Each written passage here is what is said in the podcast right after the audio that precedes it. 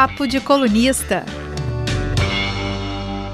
Acredito que já estejamos ao vivo para mais um Papo de Colunista, agora de volta com equipe completa e dessa vez reforçadíssima, com colegas nossos de redação, de colegas de redação, o também colunista Felipe Souza, editor de esportes e colunista de A Gazeta, o repórter fotográfico, é, editor de fotografia de A Gazeta, Vitor Rubini, que estiveram em Tóquio para cobrir as Olimpíadas 2022, 2022, 20 na verdade, 22, estou adiantando já, Copa do Mundo 22.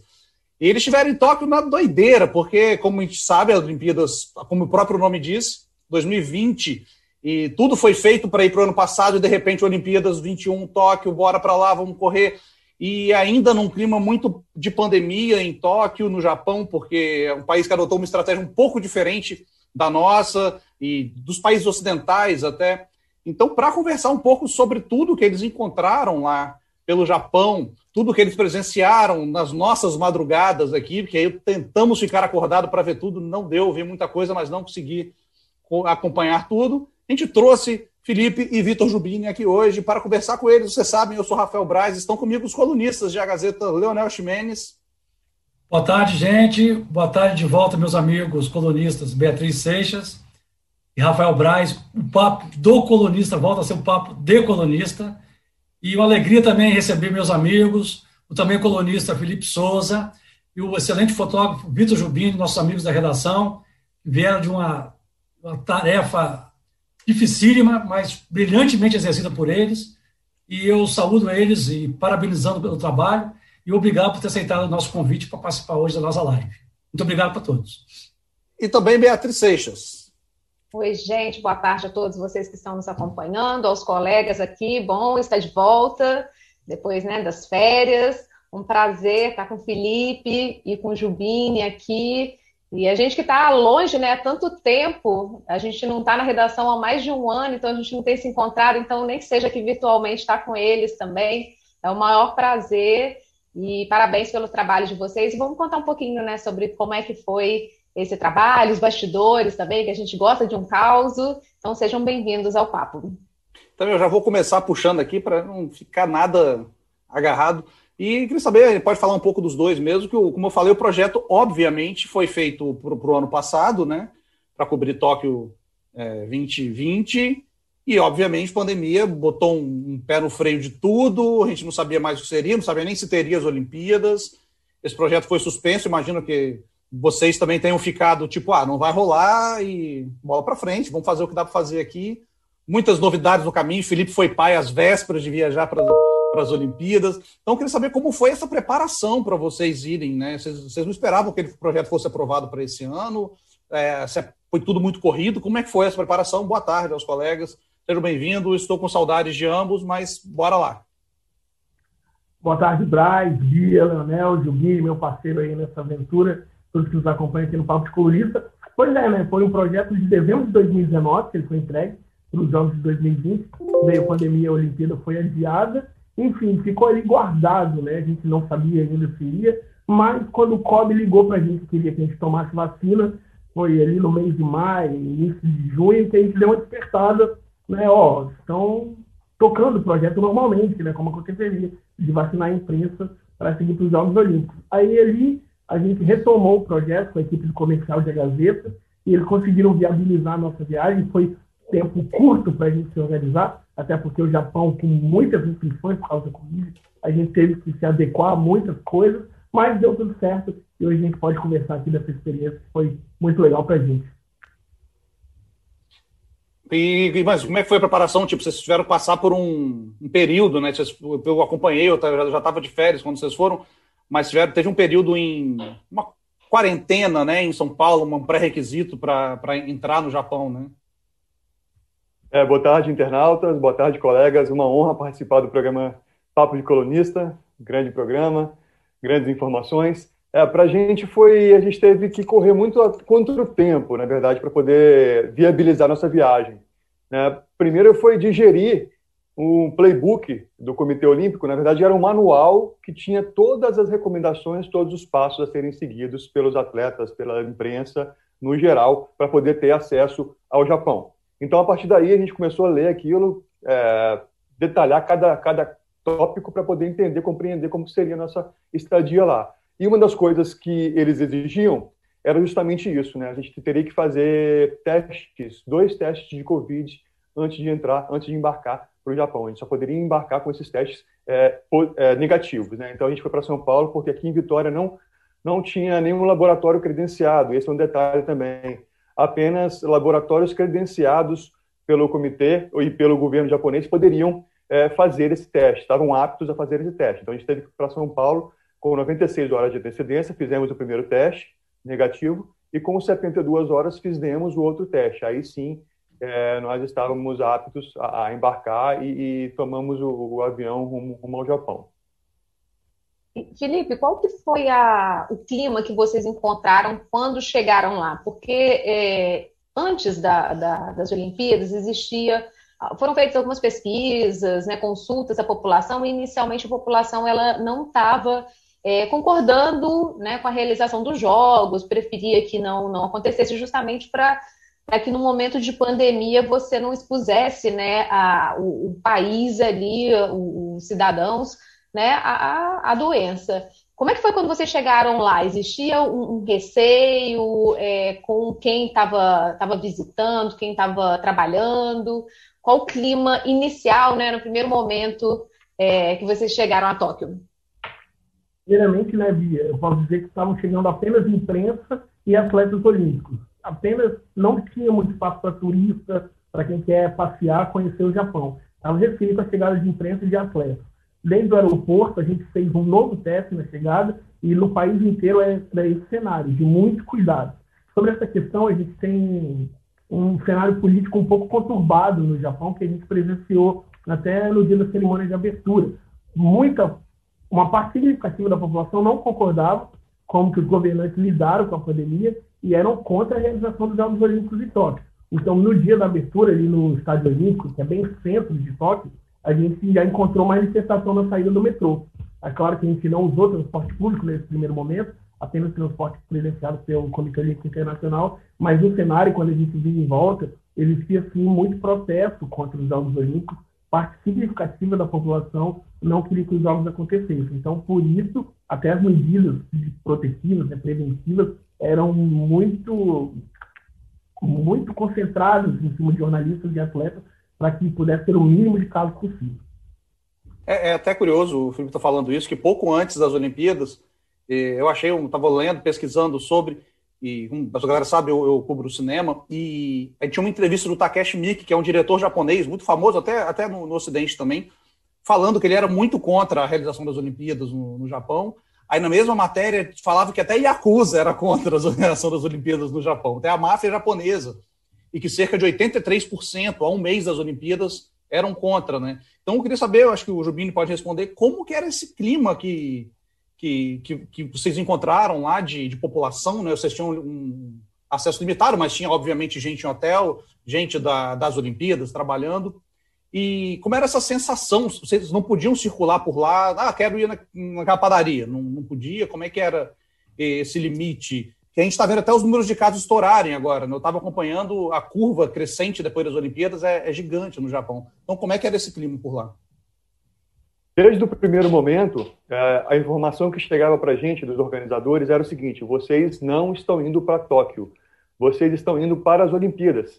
E realmente é diferente. Então a gente teve toda essa preparação e as medidas começaram aqui, né, com os testes. A gente se isolou é, os 14 dias antes. A gente estava preocupado também com as passagens compradas. Imagina se a gente contraísse a Covid, nós não poderíamos ir até o Japão. Então a, a restrição, a primeira restrição era a seguinte: 14 dias é, restrito, locomoções restritas do, do hotel até o centro de mídia, né, onde funcionava a, ao espaço para imprensa, um local com computadores, internet, um local onde a gente resolvia tudo praticamente, né? e do centro de mídia para os locais de competição.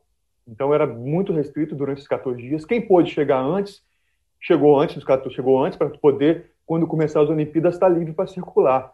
Mas nós não poderíamos circular numa padaria, não poderíamos ir numa loja de conveniência. A gente tinha que frequentar os restaurantes é, e os locais de conveniência dentro do centro de mídia. Então, é, ficou muito restrita essa locomoção. Né? O ônibus é, da organização buscava a gente na porta do, do, hotel, deixava a gente nesse centro de mídia e, e era basicamente em cima disso que a gente fazia, né? É, circulava é, dentro do limite e a população realmente o governo japonês muito preocupado e eles deixavam isso claro, nos, claro muito claro para a gente nos comunicados.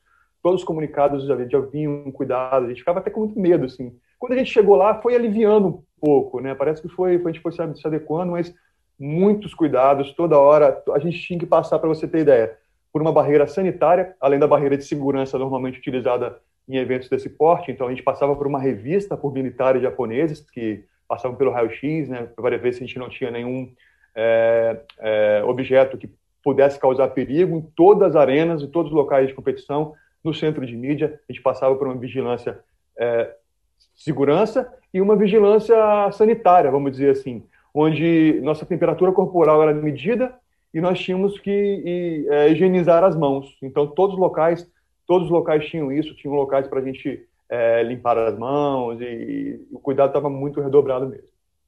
É, é, curioso até falar que eu estava pesquisando do jeito que parece, a população toda era contra. Né? O Japão adotou desde o início uma, uma postura de isolamento social e de fechamento, de lockdown. E, e demorou um pouco para começar a vacina, mas a gente pensa que nesse cenário está tudo complicadíssimo. Até agora foram 15.500 mortes, mais ou menos, desde o início da pandemia no Japão.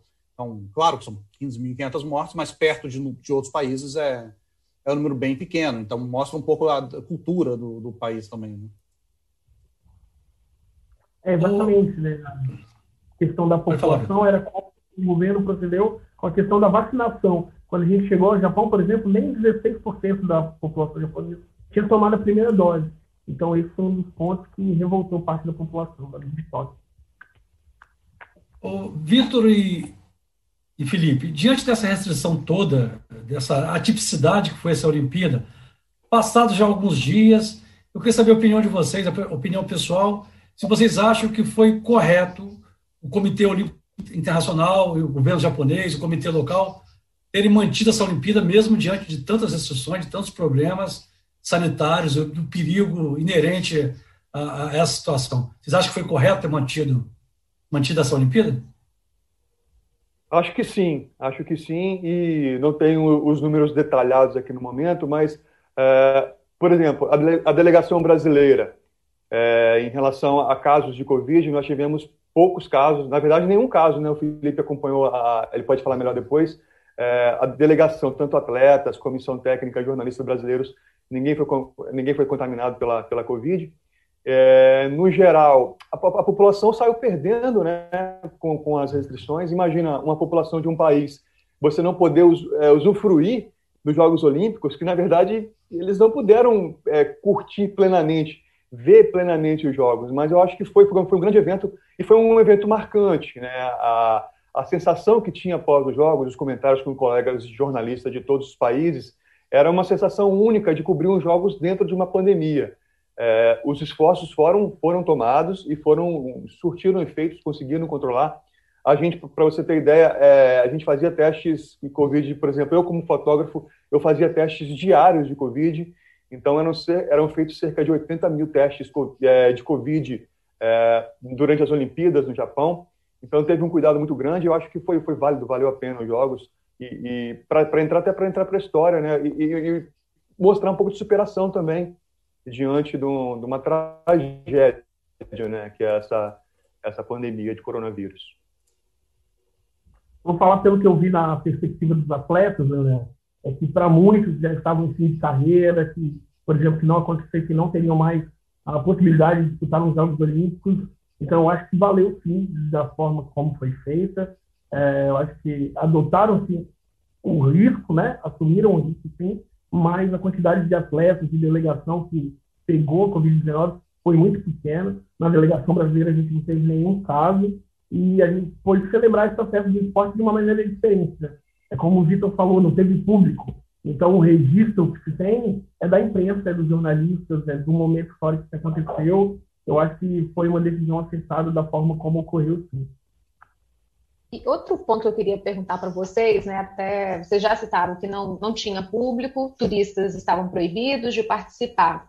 E, claro, né, que uma Olimpíada, o foco principal é o esporte, mas sempre que a gente vê um, um evento desse porte, é, em torno dele tem, tem todo um arcabouço ligado à atividade econômica mesmo, né? Que, que aquele país é, pode ser beneficiado, tem a, a, área hoteleira, de alimentação, de turismo mesmo, tem tudo isso. O que, se não tivesse uma pandemia, né, teria sido explorado da melhor, maior forma possível, como aconteceu aqui no, no Brasil, né, em outros países que, que antecederam as Olimpíadas.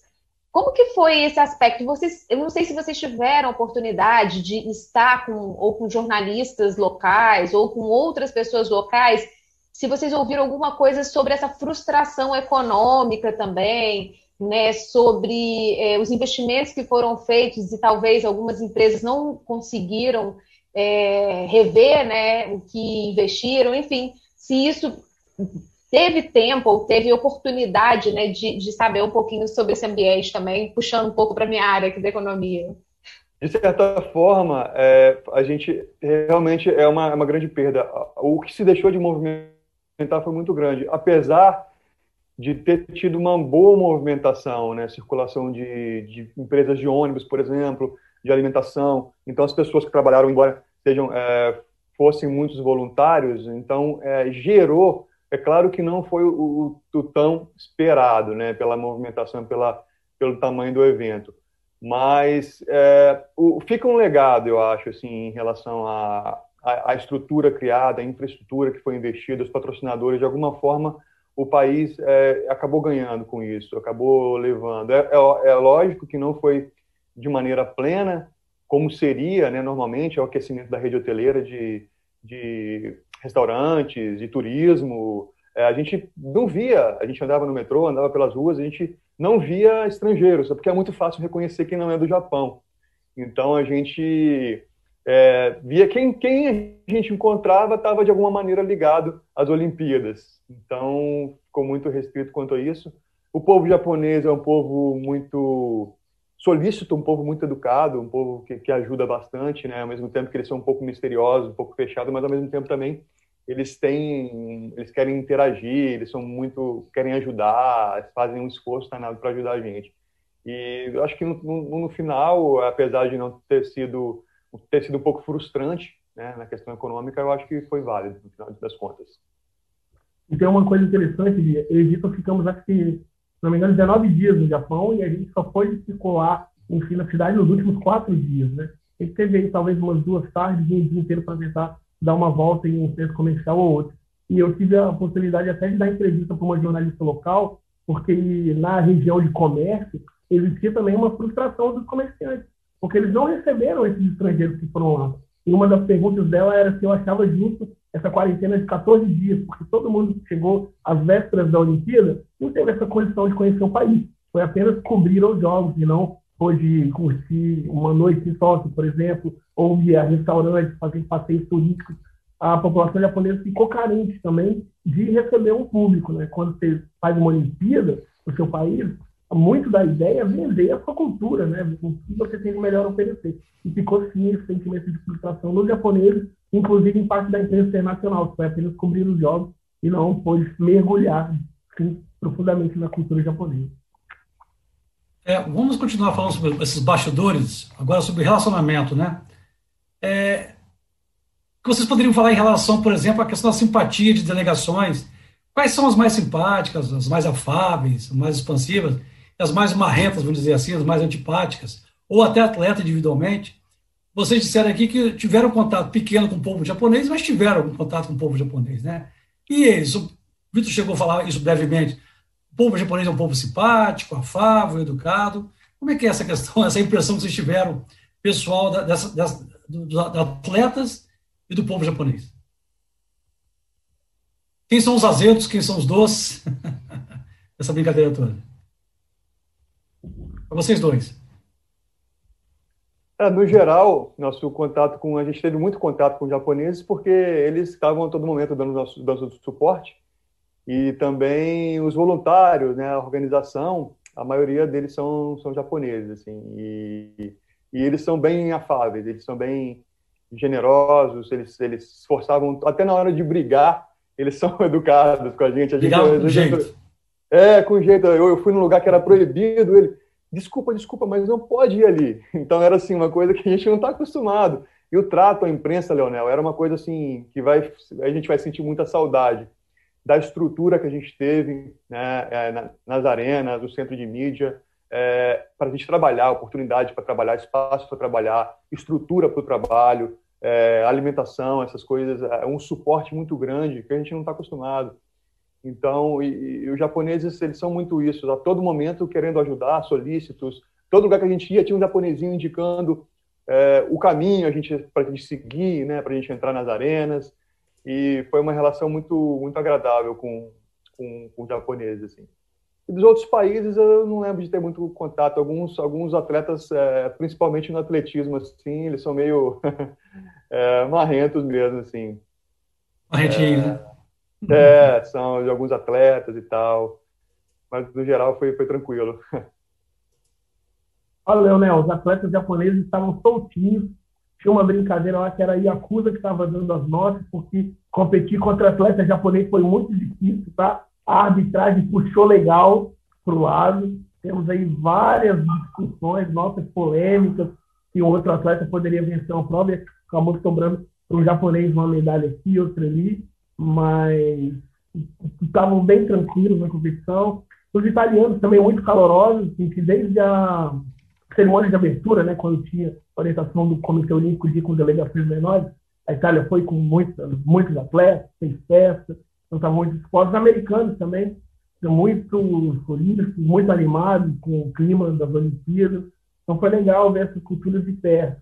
É, um ponto interessante também é que não tinha torcida nas arquibancadas, né? Então, destacavam as, as imprensas, porque algumas imprensas acabavam assumindo o papel de torcida. Eu vi um jogo de vôlei de Brasil e Coreia do Sul que os jornalistas sul-coreanos estavam quase fazendo coreografia na tribuna de imprensa, torcendo, então, exaustivamente. Então, os europeus um pouco mais conhecidos, e os sul-americanos também, a imprensa argentina também fazia muita festa, os atletas argentinos sempre davam entrevistas com sorriso no rosto, os latinos também estavam muito felizes de participar da festa foi uma experiência muito bacana ver tudo isso de perto. E vocês foram com a missão, né? A missão de cobrir os atletas capixabas, a participação dos atletas capixabas em Tóquio. E como é que era? Vocês tinham acesso a essa galera? Imagino que talvez um, um Richarlison, que seja uma grande, é já é uma grande estrela do futebol mundial, tal, seja um cara mais procurado, mais badalado, e até pela própria seleção né, de futebol deve ser um cara mais blindado. Mas os atletas mais. gente como a gente, atleta mais povão, que está ali para na disputa mesmo, de estar tá na relação, que vai sair dali e vai voltar a ser um, um batalhador anônimo pelos próximos quatro anos. Como é que era o acesso a essa galera que vocês tinham? É, para a gente para poder acompanhar os jogos, a gente tinha que fazer uma solicitação antes, né, para entrar no sistema e dizer assim, amanhã eu quero ir no estádio de Yokohama ver o jogo do Brasil. Então, a gente recebeu uma autorização por conta do limite mesmo. A, a pandemia impôs isso.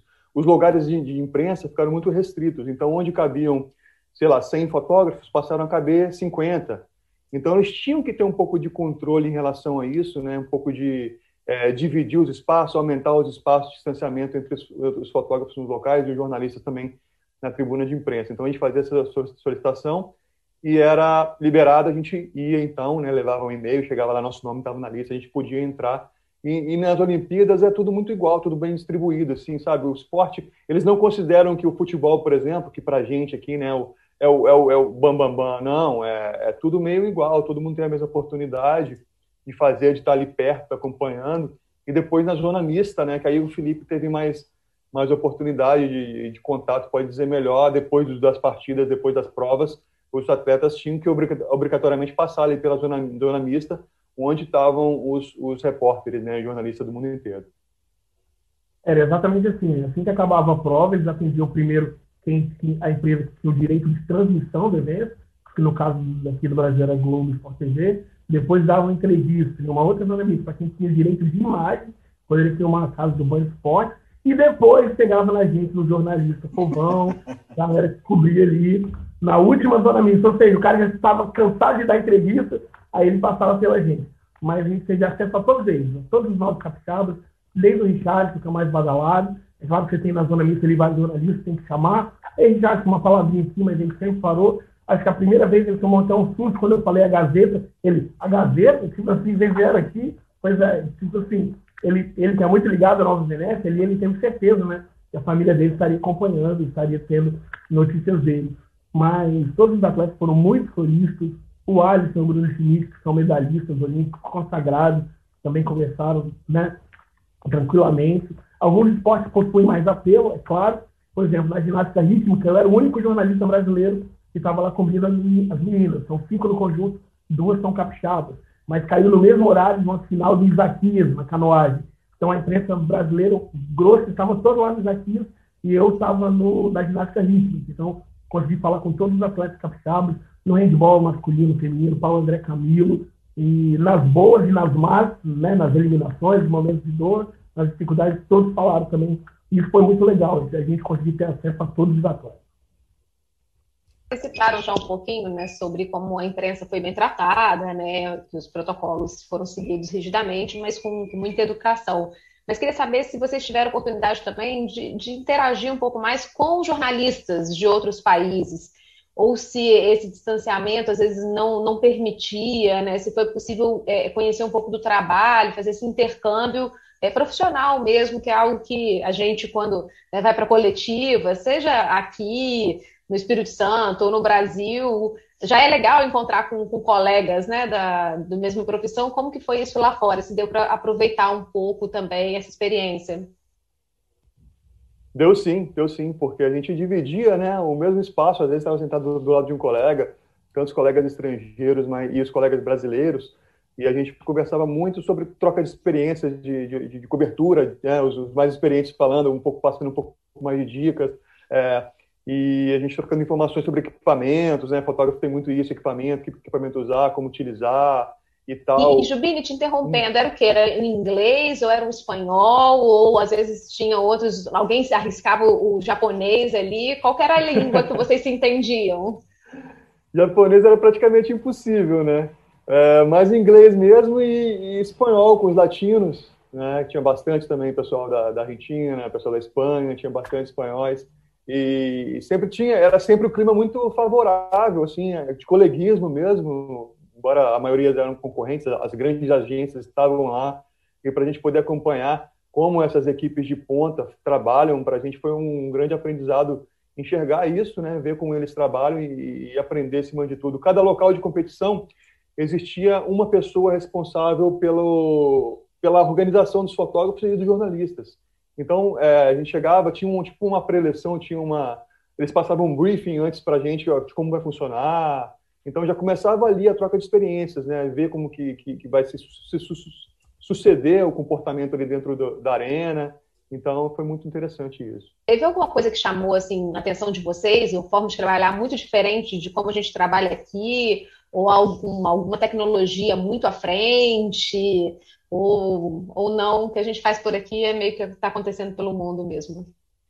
a essência é a mesma, né? De produção, a gente a essência é a mesma. Você tá ali, pegar, flagrar o momento, né, da, do equipamento, mas a diferença que eu percebi das agências é que, que eles têm uma estrutura muito grande, uma equipe, eles trabalham em equipe. Então, o fotógrafo trabalha com um cabo de internet já interligado na câmera e ele faz a foto, no momento que ele faz a foto, essa foto já chega no computador e já tem um editor esperando essa foto e ele já tá, trabalha a foto e já disponibiliza no mesmo momento para os veículos. Então é uma rapidez muito grande. Assim, todas as agências trabalham dessa maneira.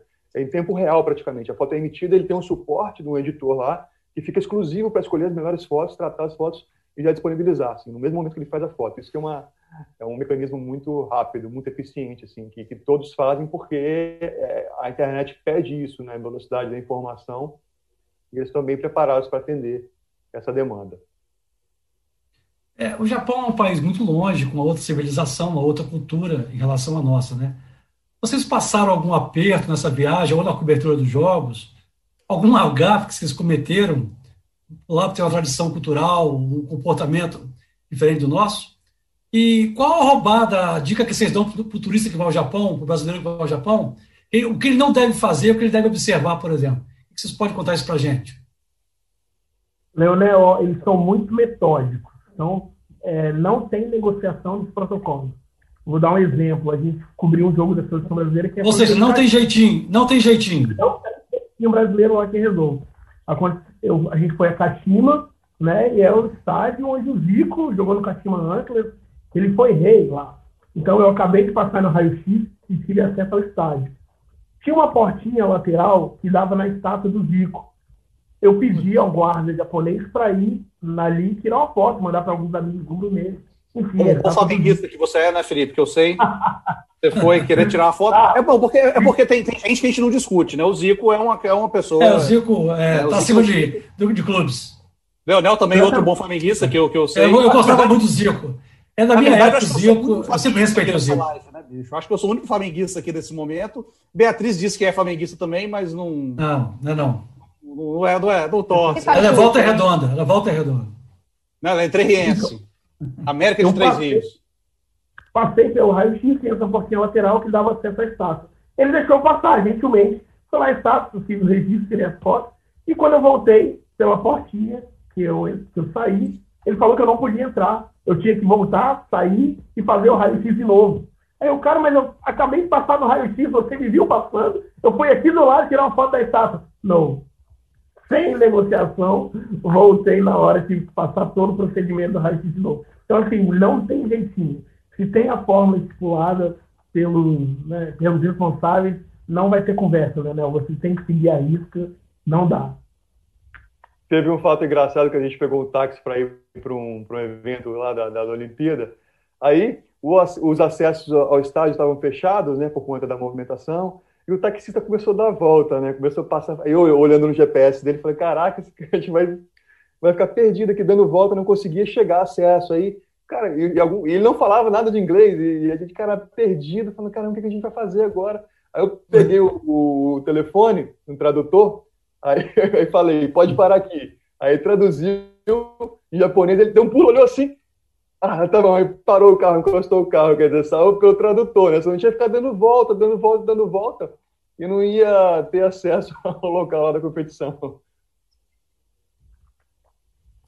Peraí que sou é... eu, sou eu, sou eu, eu ia perguntar aqui. É, na verdade, eu ia perguntar aqui sobre, na verdade, o que, que além da, da, de cobrir a, a, a, a, comissão brasileira, os capixabas, o que, que vocês conseguiram assistir de esporte, assim, de, de muito legal, né? Que coisa que você talvez não imaginava que você, vocês fossem conseguir assistir. Eu vi que o Jubim postou muitas fotos, trabalhou depois também cobrindo futebol, vôlei, né? Que são coisas grandiosas. Mas e além desses esportes, assim, vocês conseguiram ver algumas coisas mais atípicas, sei lá, um, um, um badminton da vida, uma coisa que a gente não está tão acostumado? Olha, eu fui inocente, cheio de desejos, queria cobrir os capixabas e as grandes estrelas, Djokovic, basquete americano, Simone Biles, o projeto já estava pronto. Cheguei lá, não consegui fazer praticamente nada, que tivemos capixabas em todos os dias da competição, a gente acabou ficando um pouco restrito.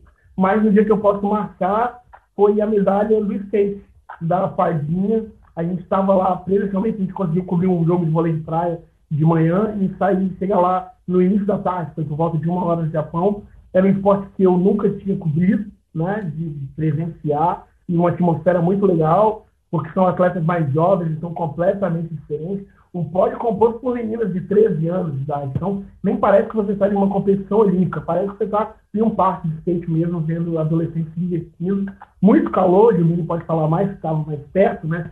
O sol batendo na falta ali. Mas foi um momento bem legal que viu a Fadinha ganhar a medalha de prata e foi um diferencial. E eu consegui também, no finalzinho das Olimpíadas, já acompanhar o vôlei feminino brasileiro. A gente não estava comigo, né? Porque não tinha nenhuma capixaba, mas vi dois jogos muito emocionantes no Brasil e Rússia que assim, o nível de vôlei profissional pertinho da quadra é um negócio absurdo, foi uma experiência muito legal também. É, infelizmente é muito intenso, assim, a gente perdia muito, uh, todo dia tinha capixaba e, e, tinha um desgaste do calor enorme, se bem que a gente de Vitória estava um pouco acostumado já, né, mas é, os deslocamentos também demoram, a gente pega o ônibus, vai para o centro de transporte, depois vai para outro local de competição, tem que esperar na volta, então isso demanda um pouco de tempo. A gente acabou ficando muito preso a essas competições que nós fomos planejados, né? A ideia era tentar dar uma escapada. A gente queria ir no surf. A gente queria muito, estava programado, estava quase certo a gente ir no surf, que era uma modalidade estreante também, assim como o skate, né, que desperta atenção, e que o Brasil tinha grande chance de medalha no masculino, como se concretizou, essa medalha o Brasil ganhou. Mas aí teve um tufão e estava previsto um tufão para chegar no Japão e eles anteciparam para um dia e acabou estragando nossa programação. Nós não conseguimos é, ver a medalha do Ítalo Ferreira. É curioso o Felipe falando do, do skate. É, acho que durante, antes das Olimpíadas, um pouquinho no começo, eu estava conversando com, com a Bia, falando que eu acompanho skate, eu gosto de skate, andei de skate por muitos anos da minha vida, mas é, falando com a Bia, não, não vejo skate nas Olimpíadas, é, não é legal, o skate é uma coisa mais de parceria, né? Então, não sei o quê. Cara, começou a competição, eu já estava pilhado, vendo tudo, vi o Kelvin na madrugada, depois fiquei vendo as meninas na madrugada, fiquei ansioso para começar o skate park também, que eu até acho mais legal de ver do que o street. E eu acho que combinou muito bem, né, cara? Porque ficou uma coisa meio. É a mistura de arte com esporte ali, né? É uma coisa que funciona muito bonito nas Olimpíadas, né? Você, Felipe, que estava lá presente, o Rubinho também, é, teve essa impressão também que combinou, casou bem com as Olimpíadas, o skate? Cara, foi um sucesso tremendo, assim, a, a chegada do skate. Acho que foi um grande acerto do Comitê Olímpico Internacional. É um esporte que vem das ruas, né? Então levou também essa cultura diferente para o ambiente olímpico. É, essa questão da parceria era muito legal também, você ver atletas comemorando a medalha do outro, fazendo dancinha ali, essa geração TikToker, né? Que brinca com tudo, escuta música, faz dança. E você via que era um clima diferente de outras competições. Não tinha uma rivalidade tão à flor da pele. Então, é um esporte que vai continuar, né? Ele volta em Paris 2024, diferente do Karatê, por exemplo, que estreou e já saiu do calendário olímpico. Então, o skate continua e foi um acerto, foi muito legal acompanhar esse clima de skate nos Jogos Olímpicos. Felipe, é, serviu para quebrar um pouco ah, do, desculpa, do paradigma também, né, do preconceito que tem em cima do esporte, né? Tem nada a ver, é um esporte que existe uma preparação, existe todo um cuidado, assim como os outros qualquer.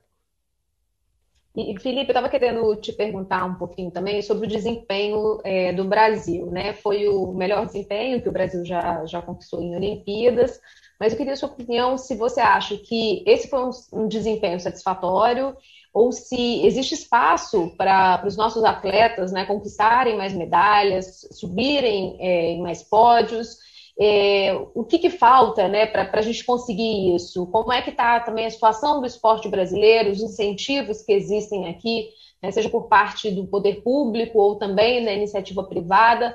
É, qual o quadro que temos e o que esperar né, para a próxima Olimpíada? Bia, eu acho que o primeiro resultado é muito satisfatório, que ele bate um recorde de medalha no geral e iguala o número de medalhas de ouro, pós uma Olimpíada que você fez em casa né? Que é aquela Olimpíada que você tem incentivos de todas as vagas, de todos os esportes, né? Que você não precisa nem competir pré-olímpico em algumas.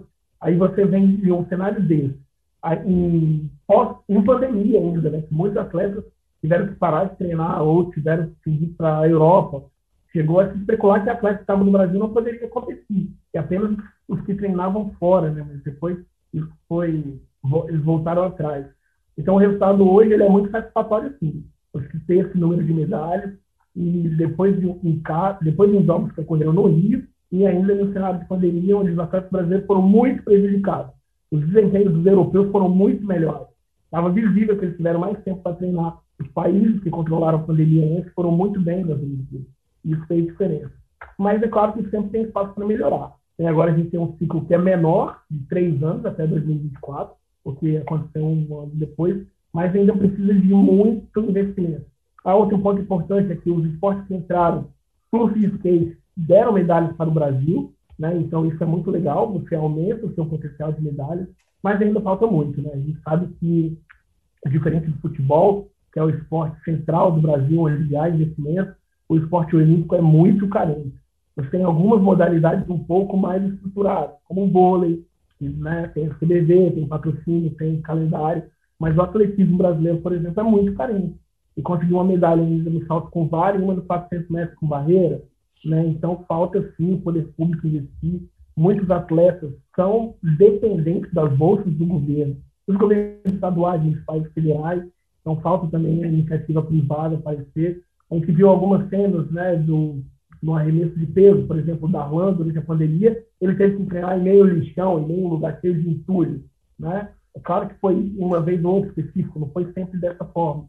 Mas o atleta brasileiro, para chegar na competição dessa, conquistar medalha, ele é um guerreiro, porque a maioria da luta é sozinho mesmo. Então, palmas para quem consegue medalha ainda falta muito para a gente ser uma potência olímpica.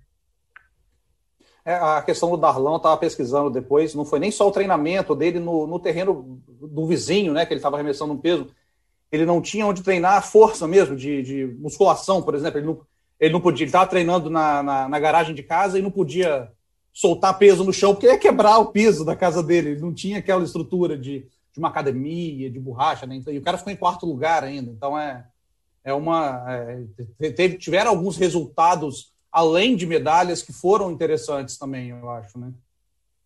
Sim, e é muito surpreendente, porque a gente vem de uma Olimpíada no Brasil, onde a torneira de investimento no esporte estava aberta, e agora ela foi fechada. A redução de gastos do governo federal com o esporte foi muito grande. Outra coisa que a gente pode perceber, nos Jogos do, do Olímpicos do Rio, todo mundo que ganhava medalha batia continência, né? porque recebia incentivos militares, tinha onde treinar isso também foi reduzido drasticamente nos Jogos Olímpicos de Tóquio. Ou seja, até esse patrocínio sumiu. Então, assim, a gente há de considerar isso também, sabe? Na hora de pensar o quadro de medalhas, pensar quantas medalhas o Brasil consegue perde para países menores, por exemplo, como Holanda, né, que tem menos investimento, que, que é menor, população menor, mas tem mais investimento. Enfim, fica atrás de alguns países aí que você acha, poxa, o Brasil podia estar na frente. Mas acaba não ficando justamente por causa disso. E, Jubini, eu queria saber, cara, da, da, da sua função mesmo, assim, porque cada esporte tem a particularidade, um ritmo muito diferente para fotografar, para pegar momento. Ou você, como repórter fotográfico, fotojornalista, o que, que você mais gostou de fotografar e qual que é mais difícil de conseguir aquele um bom clique ali? É, o, ainda bem que a gente conta com câmeras muito rápidas, né, com foco automático que ajuda muito a nossa vida.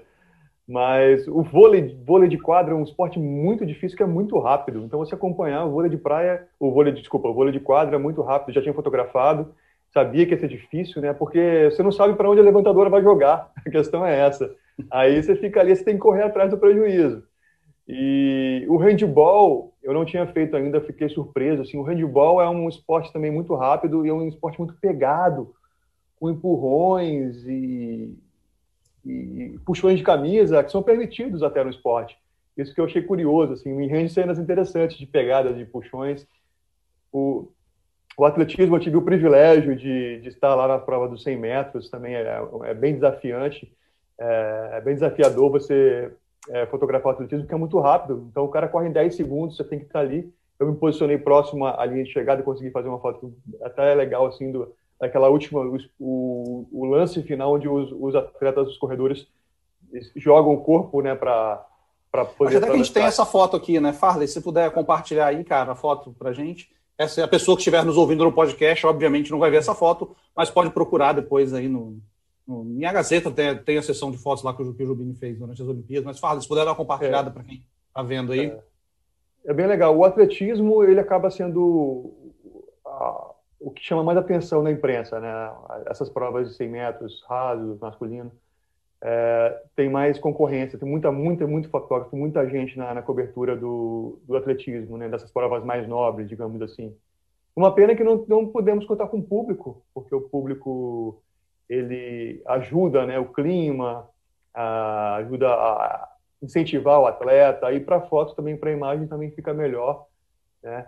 Embora possa, a ausência de público favoreceu a gente num seguinte quesito, a gente no, no, nos acessos aos locais de competição. Se tivesse público, a gente teria que chegar muito antes, porque provavelmente um estádio aí com 60 mil, 50 mil pessoas teria que ter uma programação é, maior, né? chegar com mais antecedência para poder ter acesso aos locais.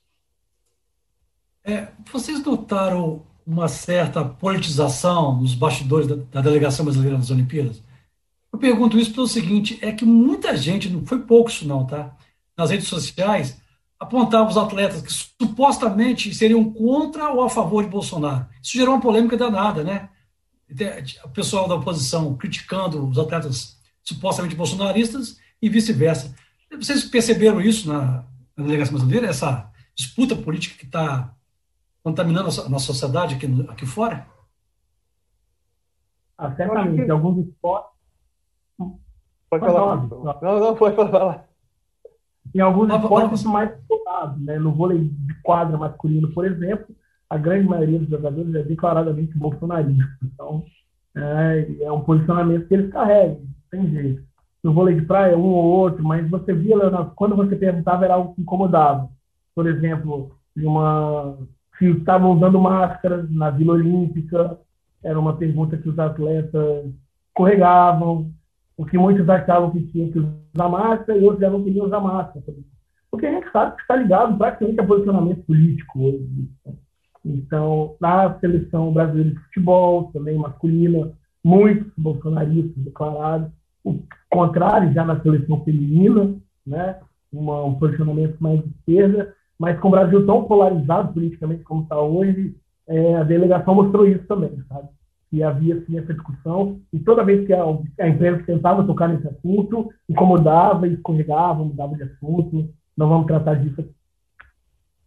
E sobre a percepção, até, Jubim, antes de você responder, já pegando outra pergunta que tem a ver com isso, é, e sobre a percepção dos colegas jornalistas externos, né, de outros países, ou até dos japoneses também, não só jornalistas, mas é, as pessoas que estavam trabalhando, que estavam auxiliando vocês, em algum momento também a, a questão política do, do, Brasil, e principalmente a, a, condução da pandemia, né, que é algo que é, a gente viu desde o ano passado, a gente tem acompanhado desde o ano passado, que tem sido reportada no mundo inteiro, né, a forma como o Brasil tem, tem números drásticos é, em função da, da, política escolhida né, pelo, pelo governo, enfim.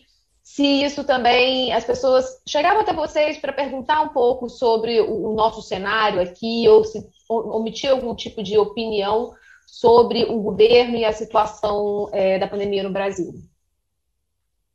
O, é, teve o lance mais é, emblemático que foi que apareceu, surgiu depois das Olimpíadas, que causou um pouco de polêmica, que foi a questão do, do Medina, né? Que ele, mesmo o Comitê Olímpico Brasileiro tendo fornecido as doses da vacina, ele não se vacinou, né? Então depois isso pegou muito mal para ele, ele choveu críticas aí na, na internet, né? E, e, sempre rola assim, né? Essas questões Bia sobre é, política brasileira. Conversei muito com português, né, com jornalista português, até o acesso pela língua foi foi mais fácil. Ele estava fazendo algumas críticas, né, em relação principalmente à fala do, do Bolsonaro, é, em relação ao, ao, ao, enfrentamento, né, gripezinha e tal. Então isso repercutiu muito lá fora esse comportamento, né, e foi a mídia está por dentro, tem, tem acompanhado tudo.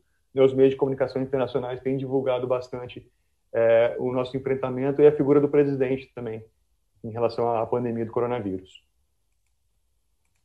O Felipe, você chegou a comentar nas redes sociais, em tom de brincadeira, naturalmente, que ficar, ia ficar com saudade do vaso sanitário com tampa automática no Japão, né? Chegou, foi muito engraçado isso.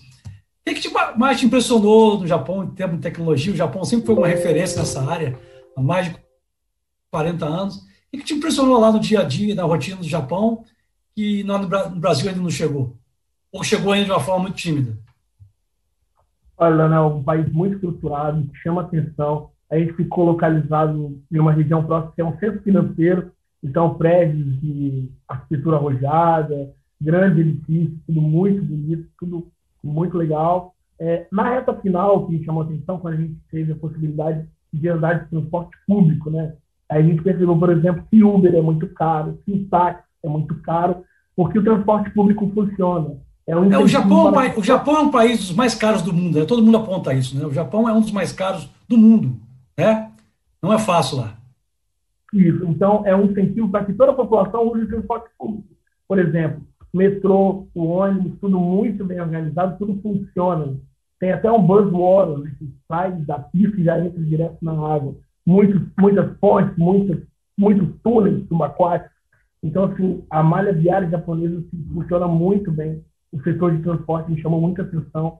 Onde a gente ia, muita tecnologia, até para entrar nas arenas, o crachá passa, já aparece sua foto, ele se libera. E, por último, é claro, também, a tecnologia no vaso sanitário foi o que chamou bastante atenção. Eu falo que já estava acostumado em fazer ali o número um, número dois, levantar e ir embora e deixar o vaso fazer todo o serviço sozinho né, de ter que voltar para casa e ter que adequar novamente. Vitor Juvini pode falar até melhor sobre isso, que fez uma matéria das curiosidades do vaso, tem estudo lá.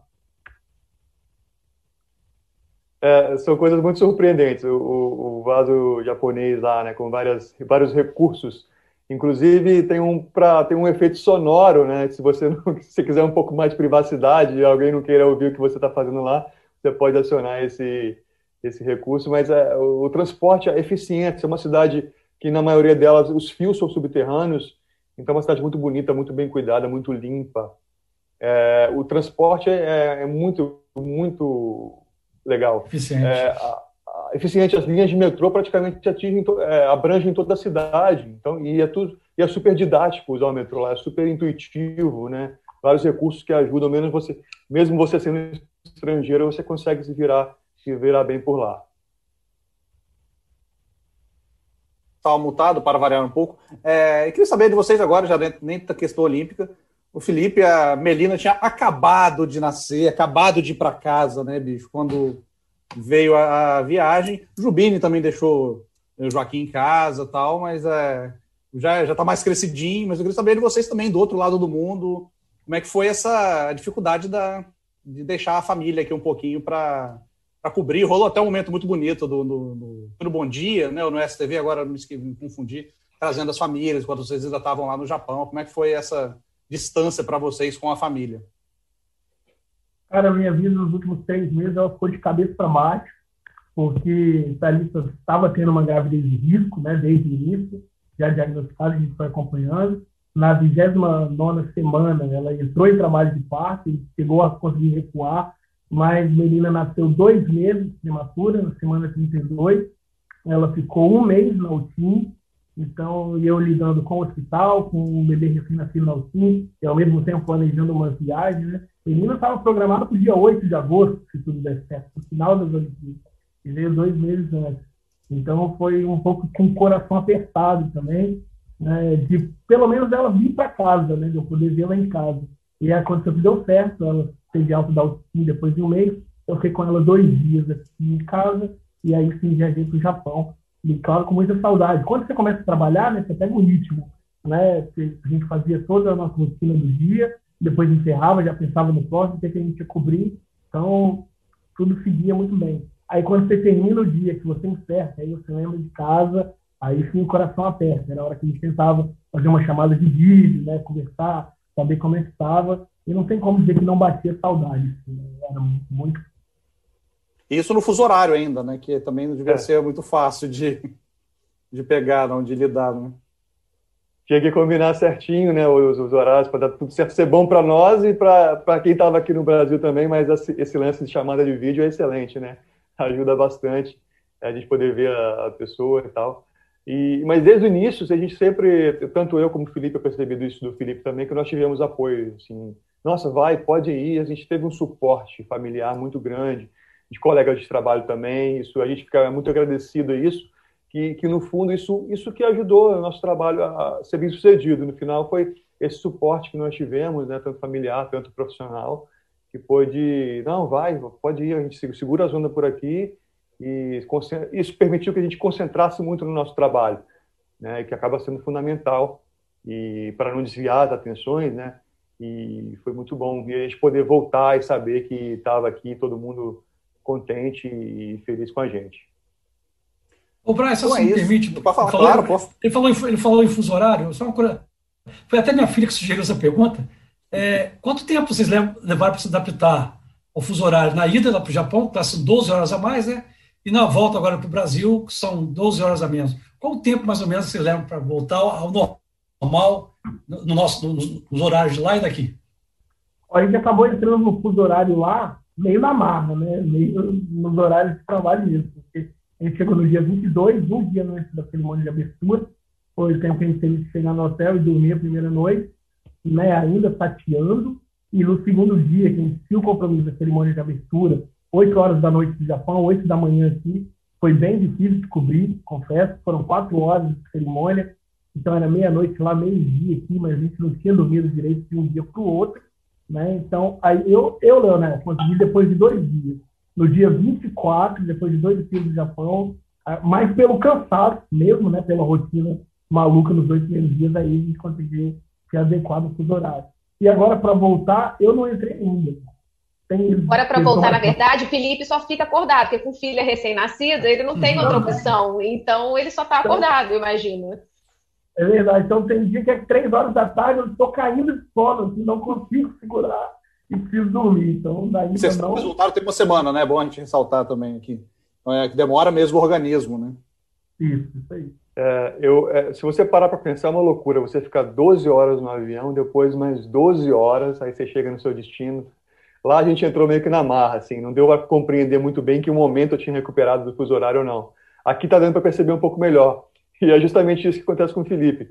É, no começo, agora eu estou entrando já no eu estou mais ou menos é, já adequado, mas no, no começo, assim, do nada dava um sono, no meio da tarde, um sono assim, que não dava para segurar, assim, um sono muito, um sono irresistível, tinha que dormir. Aí esse, esse sono foi me dando cada vez mais tarde, né, até adequar o horário, assim, do, normalmente o, o, o nosso horário daqui, né. Mas então é isso, amigo. Agora vocês voltam ao trabalho, vão ter que se readequar na marra também, novamente, aqui, né? Então não tem. Amanhã estamos de volta. Amanhã estão de volta é, em A Gazeta, nas, nas, imagens, nas palavras em A Gazeta. Eu queria agradecer vocês dois muito pela disponibilidade. A gente matar a saudade um pouco também, né? Estamos ainda em home office de um ano e tanto de pandemia. É, então, matar a saudade, falar que estava com muita saudade de todos vocês. E do Leonel também, que eu vejo mais frequente, mas também estava de férias, eu estava de férias, então não ver, Leonel. E obrigado pelas, por aceitarem participar do programa com a gente.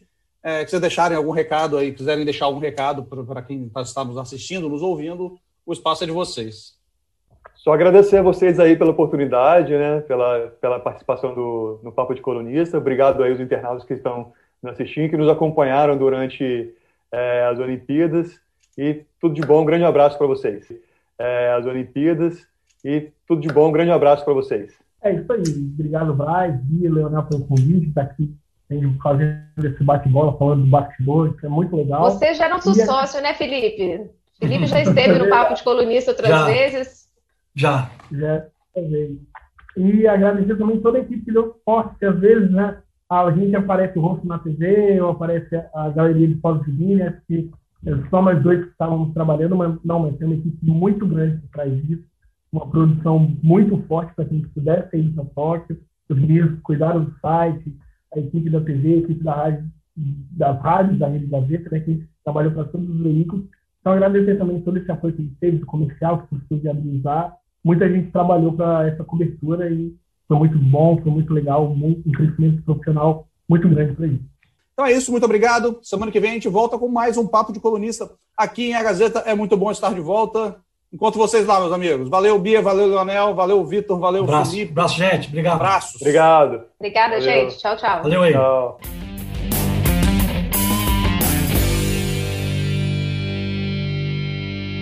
Na próxima semana tem mais Papo de Colunista em agazeta.com.br e nas principais plataformas digitais. Trabalhos técnicos, Farley Silva. Sonoplastia, Murilo Marim. Edição, Vanessa Escardo. Direção-geral, Elaine Silva.